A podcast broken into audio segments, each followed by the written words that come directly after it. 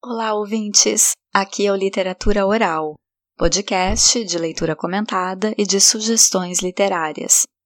Eu sou Sabrina Siqueira, como é que vocês estão?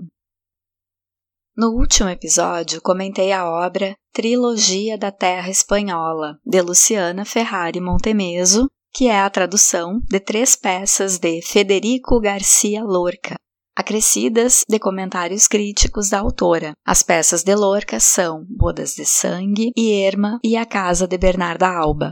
Hoje vou ler um conto da autora irlandesa Maeve Brennan, que é a autora que eu estou pesquisando atualmente no pós-doutorado, com o apoio do Conselho Nacional de Desenvolvimento Científico e Tecnológico, CNPq.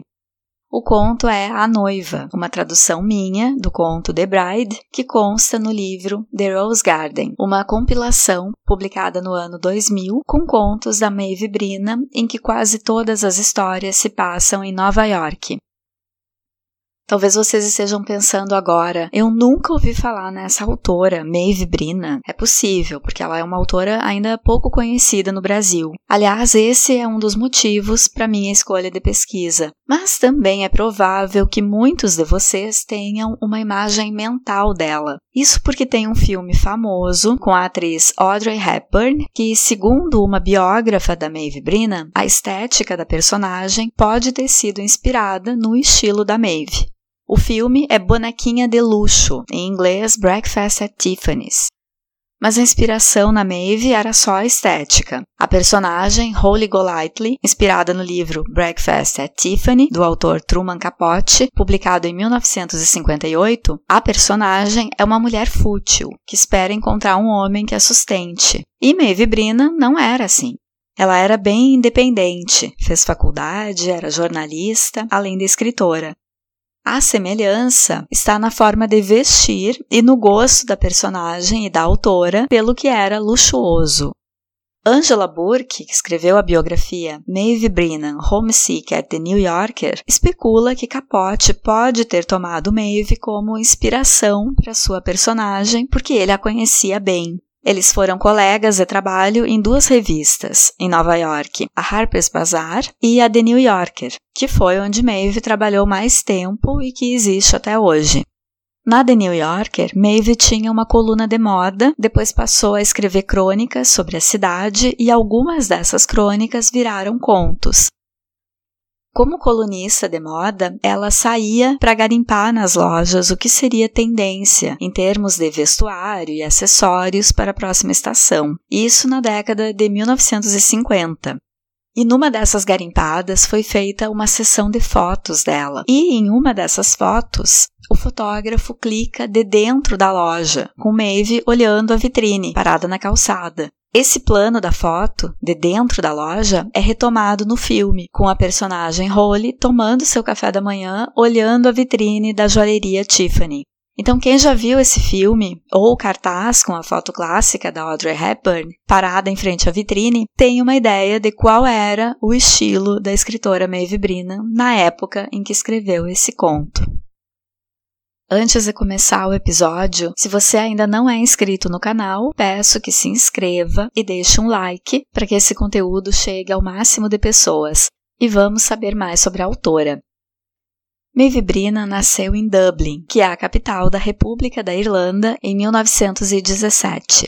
Falar em república no contexto da vida da Maeve faz muito sentido, porque até 1922 a Irlanda pertencia ao Reino Unido e desde muitos anos os irlandeses resistiam à exploração britânica e sonhavam com a independência. E como isso se relaciona a Maeve? Os pais dela, Robert e Una, foram jovens ativos no processo de libertação da Irlanda. Foram pessoas que sonharam com a independência e lutaram por essa conquista. Quando Maeve nasceu, o pai estava preso por questões políticas e seria preso outras vezes durante a infância dela.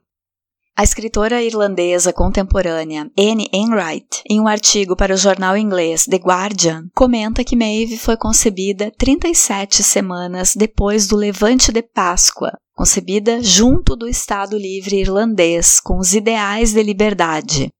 O Levante de Páscoa aconteceu em 1916 e foi uma tentativa de mobilizar a opinião pública irlandesa pela necessidade de separação da Inglaterra, em que deu tudo errado e os manifestantes foram presos e alguns foram mortos. Estado Livre Irlandês é uma denominação que a Irlanda recebeu logo do desligamento com o Reino Unido, antes de ser república. O nome Maeve significa inebriante e era de uma antiga rainha celta, que foi uma guerreira poderosa. As irmãs dela também recebem nomes gaélicos de rainhas, Emer e Diedra. Isso mostra a importância que os pais da escritora davam à cultura irlandesa ancestral. A gente poderia esperar que essa criança, nascida no meio da efervescência política, fosse crescer muito apegada à cultura e à pátria, certo? Mas não é o que acontece com Maeve, que passou a maior parte da vida morando nos Estados Unidos. Assim que a Irlanda consegue a independência em relação ao Reino Unido, o pai de Maeve é nomeado representante do Estado irlandês nos Estados Unidos e muda para lá com a família. Nessa época, Maeve tinha 17 anos. Vai para os Estados Unidos com a família e termina os estudos em Washington. Então, assim como muitos irlandeses estavam há décadas migrando para os Estados Unidos em busca de oportunidade de trabalho, a família Brina também migra, só que provisoriamente e como representantes da República da Irlanda, ou seja, numa situação bem mais confortável que a massa de imigrantes irlandeses tentando a vida na América. Maeve fez faculdade, se formou em inglês em 1938. O conto The Bride, ou A Noiva, é representativo de muitas das temáticas que Maeve escolhe trabalhar nos contos. Por isso foi o primeiro conto que eu quis ler aqui no Literatura Oral e também foi o primeiro do qual eu produzi um artigo da minha pesquisa. Nesse conto, a autora fala da solidão feminina dessas mulheres irlandesas que migravam para os Estados Unidos sozinhas, sem saber ao certo o que esperar do novo lar do outro lado do mundo, numa época em que uma viagem durava dias, e muitas se despediam da família da Irlanda sem saber quando ou se retornariam iam embora da ilha em função da pobreza, da falta de oportunidade de trabalho, principalmente para as mulheres. A Irlanda do final do século XIX e início do século XX é predominantemente rural e muito pobre em função da exploração britânica, que determinava até as culturas que seriam cultivadas no país, e era principalmente batatas. A gente fala muito batata inglesa, né? Talvez a gente devesse chamar a batata de irlandesa. A emigração, a saída de pessoas da Irlanda em busca de melhores condições de vida, foi um traço constante na história recente do país. A Irlanda é uma ilha pequena, a oeste da Grã-Bretanha, e foi colônia britânica por muito tempo. Isso, aliado à mentalidade católica de incentivo à natalidade, contrariedade à contracepção, crença de que a pobreza é uma virtude fez com que a Irlanda fosse um lugar sem muita perspectiva de trabalho e de melhoria de vida para os jovens por muito tempo. Então, as mães irlandesas tinham os filhos já sabendo que em algum momento esses filhos arpariam para longe, se não todos, muitos deles. Um dos momentos da história da Irlanda em que a imigração foi grande foi o período conhecido como Grande Fome, de 1845 a 1849. Nesse período, quase um milhão de irlandeses morreram de fome ou complicações causadas pelo consumo insatisfatório de nutrientes e mais de um milhão emigrou, alguns para a Inglaterra, outros para a América e ainda muitos para a Austrália.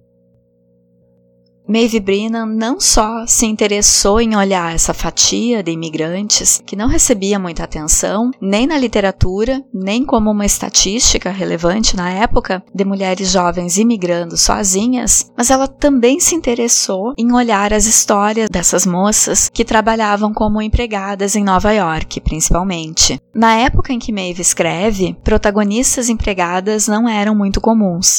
Aparecem algumas personagens nos contos dela chamadas Bridget. Tem uma história em relação a esse nome, que era um nome comum entre as irlandesas imigrantes em função da devoção em Santa Brígida, na Irlanda. Santa Brígida era comumente mostrada em gravuras varrendo ou fazendo serviços domésticos. Como alguns nomes irlandeses são de difícil pronúncia pela origem gaélica do idioma original irlandês, algumas ficam sendo chamadas de Bridget ou as variações desse nome. Maeve repara isso e cria personagens com esse nome, que podem ser lidas como a mesma personagem aparecendo em diferentes contos.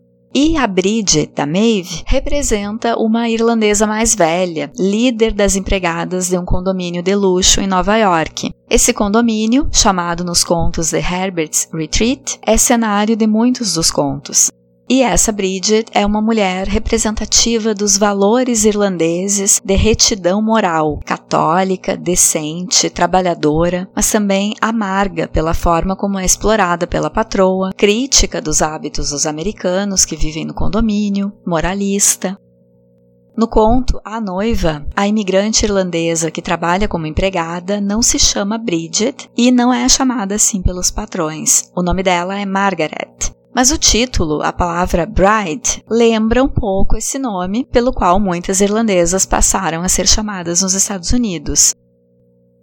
Essa questão aparece também no filme Filomena, do diretor Stephen Frears, de 2013, que é baseado numa história real de uma irlandesa.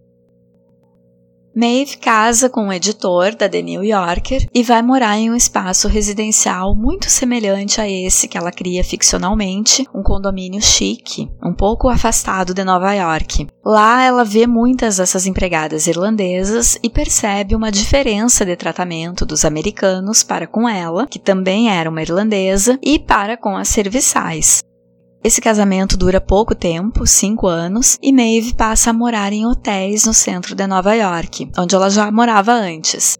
Ela se muda com frequência, até porque ela escreve em uma fase em que a cidade de Nova York passava por uma reforma urbana e muitos desses hotéis e quadras inteiras da cidade eram demolidos para dar espaço a construções mais modernas. Tem vários contos dela com personagens que moram em hotéis e falam dessa transformação da cidade, que a autora parecia ver com pesar porque eram destruídas construções que tinham alma, que tinham história, lugares que abrigaram famílias por décadas, restaurantes que a escritora costumava frequentar, para dar lugar a construções frias, impessoais, às vezes grandes garagens para quem trabalhava no centro e morava nos arredores da cidade. Por falar em restaurantes, Maeve morou boa parte da vida em quartos de hotéis. Então ela não tinha uma cozinha, sempre saía para fazer as refeições. E ela aproveitava esses momentos para observar as pessoas e ter inspiração para suas histórias. Tem um conto que tem muito essa prática, em que ela ficava com o livro aberto, fingindo ler, mas a real estava observando. É o conto A Snowy Night on the West 49th Street ou Uma Noite de Nevasca na rua West 49th. E isso de não ter um lar fixo também é um tema explorado nos contos. Com o tempo, Maeve foi desenvolvendo uma doença relacionada à senilidade. Ela, que era impecável e super atenta às aparências, roupa, cabelo, foi começando a aparecer em público desgrenhada e suja. E o final da vida da escritora é bem triste, com ela quase como uma mendiga, vivendo pelas ruas, recolhendo pássaros e animais feridos para tratar, só que ela já não tinha onde morar e não tinha como cuidar nem de si própria. Ela vive os últimos dias numa casa de repouso solitária. Eu acredito que essa solidão tenha tido início quando a família retornou à Irlanda e ela decidiu ficar em Nova York, ela chegou a ser bem-sucedida como jornalista, era considerada uma referência em jornalismo de moda, tinha muitos amigos e frequentava as festas mais badaladas do momento. Mas eu tenho a impressão de que ela foi uma adulta muito solitária, mesmo nos anos de casada. Porque, pelo que ela escreve do espaço Herbert's Retreat, e considerando que esse espaço foi inspirado no condomínio em que ela morou com o marido, Parece que era um lugar de gente muito superficial, muito diferente dela, e me parece que ela nunca se adaptou a esse ambiente. Ela retornou à Irlanda para visitar algumas vezes, mas em cartas que enviava para o marido e para amigos, dá para ver que não se sentia bem na terra natal também. Maeve foi uma pessoa que talvez nunca tenha encontrado um lar, um lugar em que estivesse de fato feliz e completa. No conjunto residencial em que a Maeve morou, o Sneden's Landing, quando era convidada a jantares, ela era servida por essas empregadas irlandesas e foi de lá que ela se inspirou para o Herbert's Retreat. Uma pesquisadora da obra de Brennan, Ellen McWilliams, escreveu um artigo chamado Avenging Bridget, ou seja, Vingando Bridget. Para essa pesquisadora, Maeve vingou a imagem da mulher irlandesa imigrante solitária a partir da sua própria identidade de mulher irlandesa, imigrante, solitária, porém vencedora nas carreiras em que teve oportunidade de ascender, como jornalista e escritora. As mesmas donas de casa americanas, moradoras de condomínio de luxo, que trocavam os nomes gaélicos das suas empregadas irlandesas por Bridget, abriam a revista The New Yorker para ler o que a irlandesa Maeve tinha apontado como tendência fashion. Ela subverteu a associação comum de que irlandesas eram serviçais necessariamente. De certa forma, Maeve mostrou a capacidade das suas conterrâneas de galgar a carreira que quisessem, desde que tivessem oportunidades. E assim é com todo mundo. Tudo que as pessoas precisam na vida é oportunidade mesmo. Os últimos contos, o The Rose Garden, têm como protagonista uma mulher solitária que vive em uma praia e parecem ter indícios autobiográficos, porque um dos lugares que ela alugou para morar durante um tempo foi uma casa numa praia e ela tinha nessa época uma cachorra labrador preta, a Bluebell, e vários gatos, assim como a protagonista desses contos também tem. Aliás, o mais correto é dizer que nesses contos finais a protagonista é a Bluebell e que o ponto de vista da narrativa é o da cachorra. Outra vez eu leio aqui no LO um desses. O conto A Noiva é de 1953 e foi publicado originalmente na coluna da escritora na The New Yorker. Maeve Brina escreveu principalmente contos, depois da morte dela e depois de anos de esquecimento da produção literária dessa escritora, existe um movimento para republicar os seus contos como livros. O editor separa os títulos em dois volumes. Em The Rose Garden ficam principalmente os contos com histórias em Nova York, e em The Springs of Affection ficam os contos relativos a Dublin, a Irlanda. Apesar de que no The Rose Garden também tem conto em Dublin. Vamos à leitura do conto A Noiva de Maeve Brennan.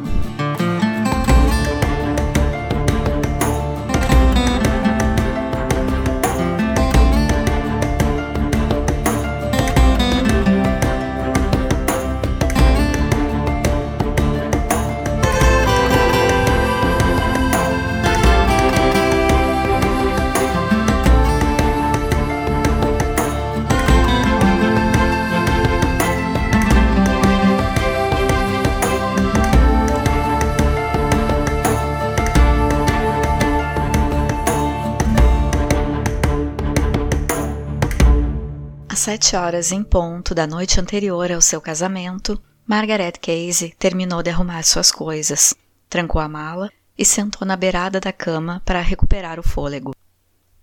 Seu quarto era no andar superior da casa em Scarsdale, onde ela havia trabalhado como empregada por dez anos. Ela estava sozinha na casa. O telefone estava desligado, a geladeira estava desligada, as janelas estavam todas trancadas e todas as camas, exceto a dela, desfeitas para o verão. A família tinha ido cedo naquela manhã para o chalé deles em Berkshires, onde permaneceriam até outubro.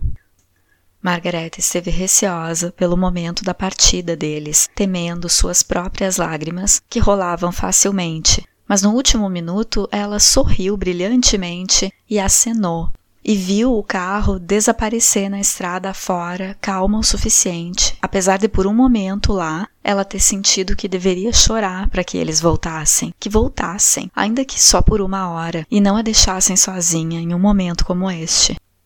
É claro, fora ideia dela mesma, em primeiro lugar, casar no dia seguinte à partida deles para as férias, o verão tinha parecido uma confortável e indefinida data distante naquela noite do último fevereiro em que ela havia cedido à persistência de Cal e se comprometido com ele.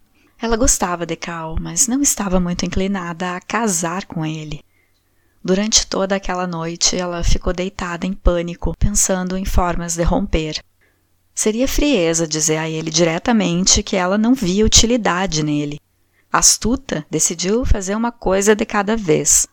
Primeiro ela daria o aviso à senhora Smith, e então iria simplesmente desaparecer para outra cidade e encontrar um novo emprego e não deixar que Cal soubesse nada sobre isso. Mas quando ela foi fazer isso, quando eles estavam tomando o café da manhã e os avisou, a visão do rosto da senhora Smith arrasada foi demais para ela. E para aliviar sua culpa, ela deixou escapar que estava indo casar com Cal e se acomodar e parar de trabalhar e ter seu próprio lar.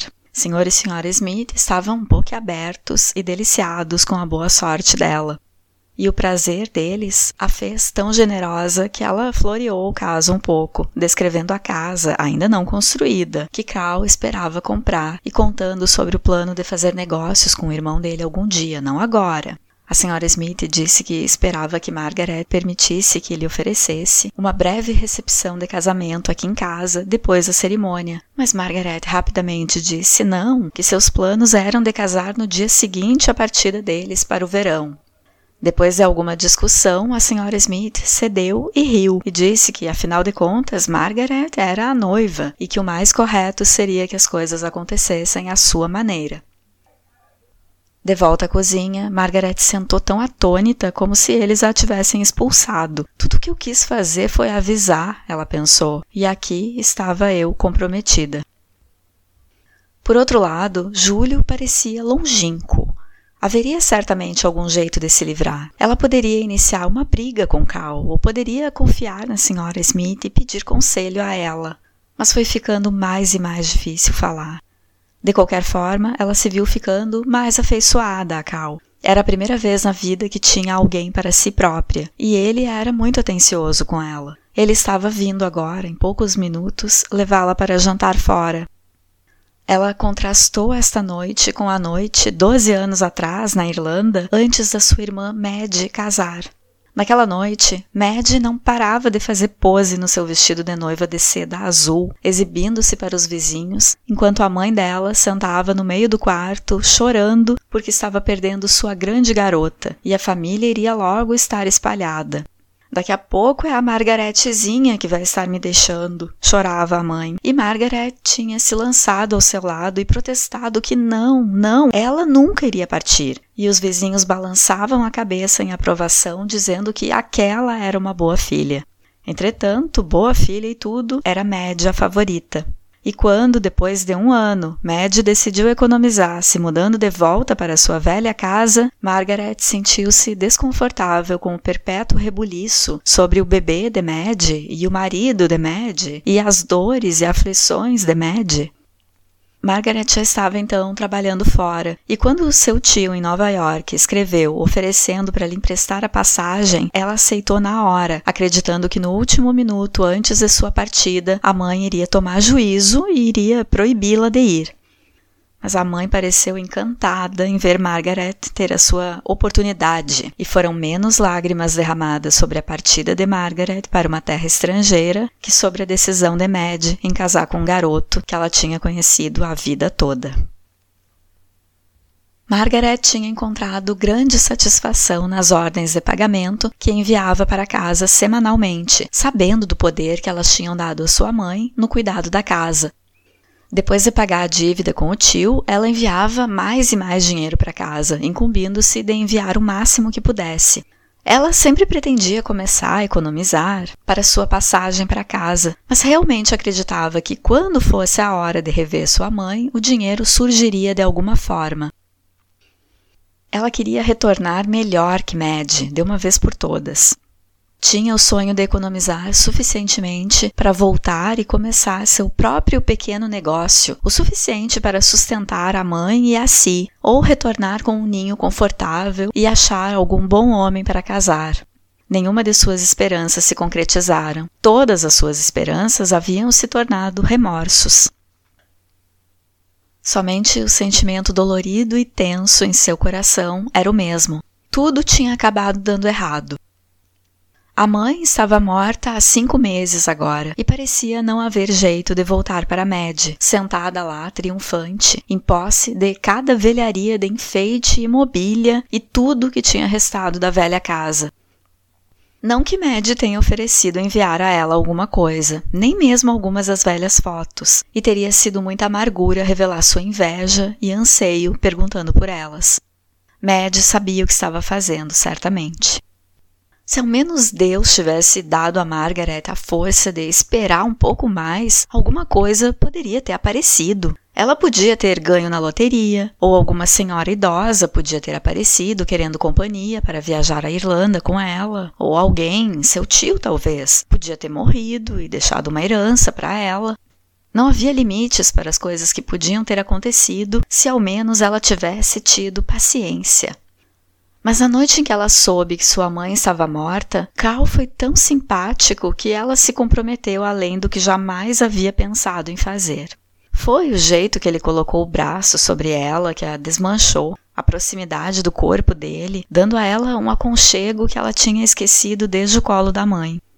Como ele sabia bem a hora para tirar vantagem de mim, ela pensou, furiosa. A persistência dele tinha a desconcertado na primeira vez em que o encontrou. Ela podia então ter sido firme e ter se livrado dele para sempre. Era a cultura germânica nele, capacitando a esperar até que tivesse o que queria. Ele nunca se adequaria com o povo de casa. Eles iriam rir dele pelas costas e dizer que ele é grosso. Os olhos cruéis de Mad iriam cortar rente através das roupas americanas bacanas para ver a carne macia, de boa natureza, do cara facilmente magoável por baixo. Mad teria rido ao ouvir o Sr. Smith dizer que Cal era um rapaz bom e correto que sempre teria crédito com a comunidade. O Sr. e a Sra. Smith tinham sido muito gentis sobre a coisa toda. O Sr. Smith deu a Margaret três meses de salário como presente de casamento, e a Sra. Smith deu a ela o traje para casar. O vestido dela, um blazer e saia de chantum azul marinho, estava pendurado agora no closet, com os sapatos novos na caixa no chão, embaixo, e o chapéu novo na caixa, na prateleira acima. Exceto pelas contas do Rosário, ela não tinha nada antigo e familiar da Irlanda para levar consigo para o novo lar. Mad roubou tudo e sem nem levantar um dedo.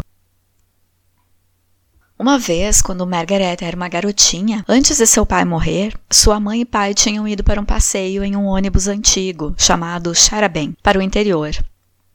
Quando eles voltaram, falaram sobre o hotel onde tomaram chá e sobre as matas e rios que haviam visto. Eles prometeram que Margaret teria um passeio de Sherabang um domingo. E ela acreditou neles e começou a ir todo domingo assistir aos ônibus se encherem de passageiros. Um monte de gente costumava ir, rindo e empurrando-se uns aos outros para ver quem teria o melhor assento. Margaret escolheu seu assento, aquele bem na frente, perto do motorista mas ela nunca teve a chance de ir passear em um. Havia sempre alguma desculpa para evitar que ela fosse. Às vezes, algum dos ônibus antigos ia em um tour misterioso. O motorista do Sheraban sabia onde ele estava indo, mas os passageiros tinham de adivinhar e nunca poderiam estar certos de seu destino até que chegassem lá. As pessoas saindo nos tours misteriosos pareciam ainda mais felizes que o público usual dos Sherebans. Margaret ansiava por ir com eles, embora ela tivesse um certo medo de que os Sherebans misteriosos nunca mais voltassem. Ela poderia muito bem ter ido em um e não voltado por todo o bem que ela tinha feito da sua vida. Um grito animado veio do andar de baixo e Margaret correu para o desembarque. Era Cal. Ele tinha entrado por conta própria pela porta de trás. Estava acostumado a portas dos fundos, sendo encanador. Quando ele chegou ao patamar do segundo andar, olhou para cima e a viu. Quem é a minha garota? Ele gritou, como se eles estivessem a quilômetros de distância. A voz dele era desagradável no vazio da casa. Ele tinha estado bebendo, ela sabia pela sua voz, mas ela não diria nada a respeito dessa vez. Ele jogou a cabeça para trás e esticou os braços abertos, desajeitado na sua felicidade não costumeira. Mas ela não estava tocada por essa emoção. Ela olhou para baixo, fixa nele, com espanto e temor. Qual é o problema? Ele gritou, caindo em si, com os braços para baixo no corrimão. Você estava com medo que eu não viesse? Você estava com medo que eu pudesse deixá-la na igreja? Você pode tirar essa ideia da sua cabeça. Você não vai escapar de mim assim tão facilmente. Ela quis gritar para ele que ele estava abaixo dela e que ela o desprezava e que ela ainda não estava ligada a ele e que nunca estaria ligada a ele. Mas ao invés disso, ela falou civilizadamente, dizendo que estaria pronta em um minuto e o alertando que não subisse ao quarto, porque o vestido de noiva estava pendurado lá e ela não queria que ele visse antes da hora, por temor de que trouxesse má sorte a eles dois.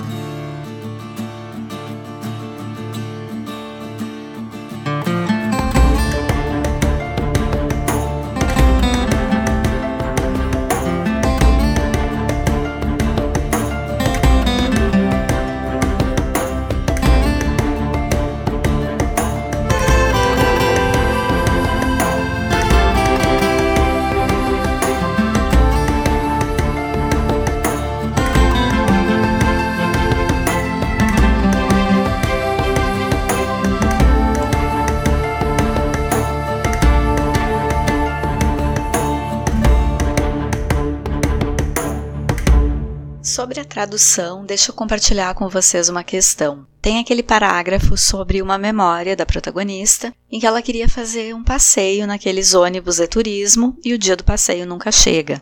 É uma parte misteriosa do conto para mim. Mas na continuação do conto, quando o noivo chega e Margaret é arrancada desse devaneio, tem uma repetição da palavra landing, no que se refere ao patamar, que ela desce ao patamar, ao andar da casa em que o noivo está chegando para encontrar porque ela está no quarto e o quarto dela é no sótão. A primeira vez que a palavra aparece, fala: A joyful shooting came from downstairs and Margaret ran out onto the landing.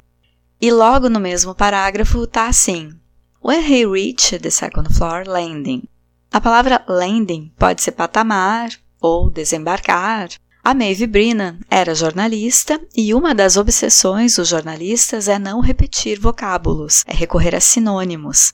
Daí que eu achei que a repetição dessa palavra em um mesmo parágrafo, tão pertinho ali, poderia ter um significado diferente em cada aparição. E poderia estar tá brincando com essa coisa do desembarcar do ônibus, que na verdade está num sonho, né? No sonho ela entrou no ônibus, no devaneio. Deu um sonho acordada com esse passeio do passado que ficou só na vontade. Então eu traduzi a primeira aparição de Lenden como desembarcar como se ao ouvir o barulho do carro chegando, Margaret tivesse tido de desembarcar do ônibus em que ela estava no devaneio. Só que esse foi um ponto que eu fiquei em dúvida na tradução, se eu poderia fazer isso, se essa teria sido a intenção da autora. O que, que vocês acham? Comentem aí para eu saber qual teria sido a decisão de vocês. O início do conto mostra como a empregada é apartada do restante da família. Tem o um quarto em outro andar e, apesar de trabalhar com aquela família há 10 anos, eles não cogitam adiar as férias por um dia para estar com ela no dia do casamento, sendo que Margaret não tinha mais ninguém na cidade. Margaret é uma outsider dentro daquela casa e não se sente confortável. Senta na beira da própria cama. Olha como ela pensa em chamar a família para que fiquem um pouco mais, porque está se sentindo sozinha e não consegue verbalizar. Aliás, a dificuldade em verbalizar, em comunicar, é uma característica dessa personagem e também de outras da Maeve. Tem outras protagonistas dos contos que escolhem não comunicar os seus dramas, como a do conto que dá nome ao livro, The Rose Garden. Mas elas não conseguem porque já entenderam que vivem em solidão mesmo estando cercadas de pessoas. A família sai para o veraneio um dia antes do casamento de Margaret e desligam tudo na casa, como se a casa tivesse ficado sem ninguém. Como se a empregada fosse mais um dos utensílios ali, desligados enquanto eles não estão.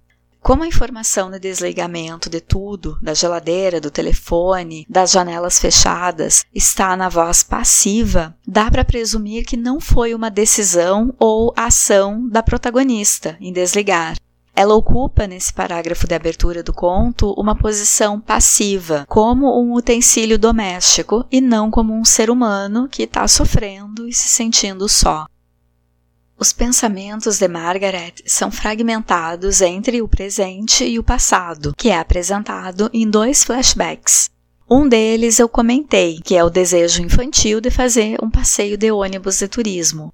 O primeiro flashback é a rememoração de Margaret sobre a noite da véspera do casamento da irmã dela, Mad, na Irlanda ela contrapõe com a noite da véspera do casamento dela mesma, em que ela está completamente sozinha, que é o presente diegético, né, quando está acontecendo o conto, em que ela está completamente sozinha, num lugar que não é a casa dela, prestes a casar com um cara que ela nem queria. Na noite anterior ao casamento de Mad, ela estava se exibindo para os vizinhos, mostrando o vestido de seda azul brilhante. Já na véspera do casamento de Margaret, ela não tem ninguém para mostrar o traje de chantum azul marinho que foi presente da senhora Smith e está pendurado no cabide. Vejam a contraposição. Margaret não tem nem sequer um vestido, é um conjunto bem formal porque é azul marinho. Não tem o brilho do azul do vestido alegre da irmã. E chantum é um tecido derivado da seda, que era o material do vestido da Mad. Até no tecido, Margaret parece estar perdendo para a irmã. Tanto em casa quanto na casa dos Smith, Margaret não se sente em um lar seu. Essa é uma temática constante nos contos de Brina, o sentimento de não ter um lar, o não pertencimento a um lar. E também tem a questão de que nos dois espaços, Margaret não é muito importante para ninguém. Ela não tem laços reais com ninguém. É um ser solto no mundo. Em casa, a mãe sofre com o fato da irmã estar casando com um rapaz conhecido delas da vida toda e nem liga para o fato da Margaret zarpar num navio para o outro lado do mundo, rumo ao desconhecido. Existe um sistema de exclusão que permeia a vida dessa personagem, pelo qual ela é estrangeira no país para o qual emigrou e também na terra natal. A dificuldade em se comunicar da Margaret atrapalhou na hora em que ela foi avisar a família de que queria demissão, o plano era dizer que mudaria de cidade, mas notem como na hora ela acaba dizendo a história de que vai reproduzir uma vida parecida com a dos patrões, que vai casar, parar de trabalhar, ter uma casa dela. No fundo, prevalece nesse discurso da Margaret a vontade de ter um lar.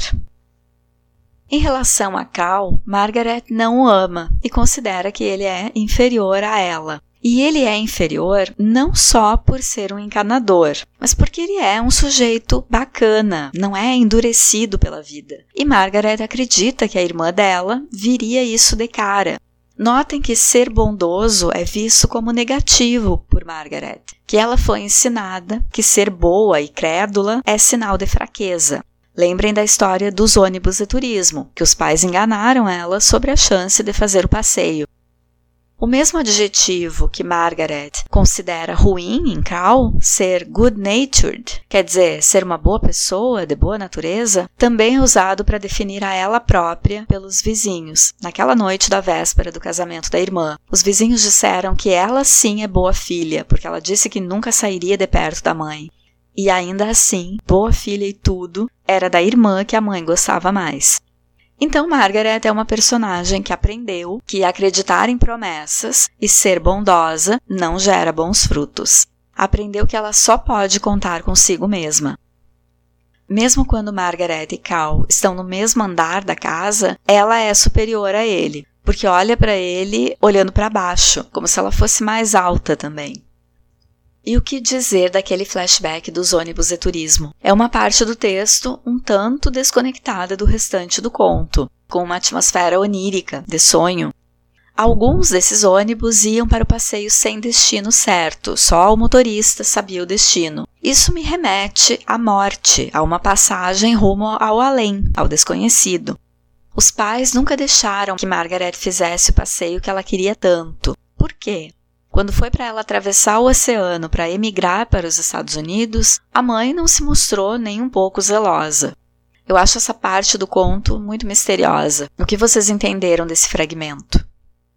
Margaret é uma irlandesa de confissão católica. O único patrimônio que ela tem são rosários.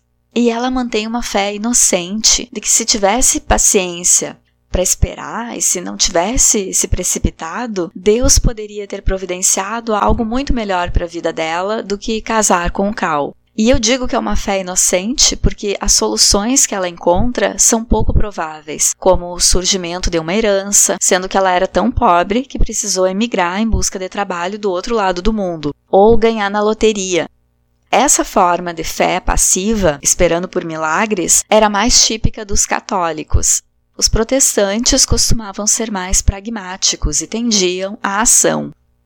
Também por esse motivo, os católicos irlandeses ficavam mais empobrecidos do que os praticantes da outra religião. O conto A Noiva se desenrola em espaços fechados, a casa dos Smith e a casa de Margaret, na Irlanda. Mas a protagonista revela por duas vezes a vontade de estar em espaço aberto, Primeiro, de sair atrás do carro, gritando pela companhia da família com a qual ela trabalha, expressando seu desejo por companhia livremente. E depois, no flashback em que ela sonhava em fazer um passeio para o interior da Irlanda e que nunca conseguiu. São manifestações de como a personagem se sente presa e anseia por liberdade. Apesar de que os espaços interiores das casas possam remeter a aconchego, no conto não existe essa sensação, porque os ambientes estão contaminados pela frieza nas relações que as outras personagens estabelecem com Margaret, e nenhum lar é realmente dela. O título A Noiva poderia sugerir uma história completamente diferente da que Maeve nos entrega. De uma noiva poderíamos esperar felicidade, entusiasmo, e Margaret é uma protagonista nostálgica, melancólica, contrariada com o casamento iminente. Ser uma noiva na véspera do casamento é tudo o que Margaret menos queria ser agora. O casamento prenderia ela ao cara que ela considera inferior, que ela teria vergonha de apresentar para a irmã, Margaret parece muito mais alguém indo para um sacrifício do que para um casamento. Quando a gente pensa nas imigrantes irlandesas em geral, esse momento da vida em que elas estavam prestes a casar com outro imigrante, às vezes com um rapaz de outra nacionalidade, já que nos Estados Unidos e nos outros países para onde as irlandesas migravam, havia outras nacionalidades também, esse momento da vida devia ser mesmo um divisor de águas. Porque muitas dessas meninas que emigravam da Irlanda para trabalhar e enviar dinheiro para ajudar a família que tinha ficado para trás, muitas delas podiam ter a ideia de fazer isso por um tempo e depois retornar ao lar e viver perto da família. E com o casamento em terra estrangeira, ainda mais com um homem não irlandês, o laço com o país estrangeiro ficava muito mais forte e as chances de retornar à Irlanda ficavam mais remotas. A pesquisadora Mac Williams compara Margaret Casey, de Maeve Brennan, com duas personagens dos contos de James Joyce, Eveline, do conto homônimo, e Little Chandler, do conto Uma Pequena Nuvem. Os dois são irlandeses que não emigraram, ficaram paralisados na Dublin católica, preconceituosa e suja. Chandler, por sua vez, é uma personagem frustrada, Eveline é aquela personagem que fica parada, paralisada no porto quando está prestes a entrar num navio e emigrar junto do namorado. Já Margaret subverteu esse medo do desconhecido e atravessou o oceano. Só que quando chega o momento do casamento, ela se depara com outro tipo de desafio, que é o de ficar presa a alguém de uma cultura diferente e, possivelmente, para sempre na terra estrangeira. E a história do conto A Noiva é replicada no romance Brooklyn, de 2009, do escritor irlandês Colm Toibin. O romance foi adaptado para o cinema com o mesmo título, com a atriz irlandesa Saoirse Ronan como protagonista.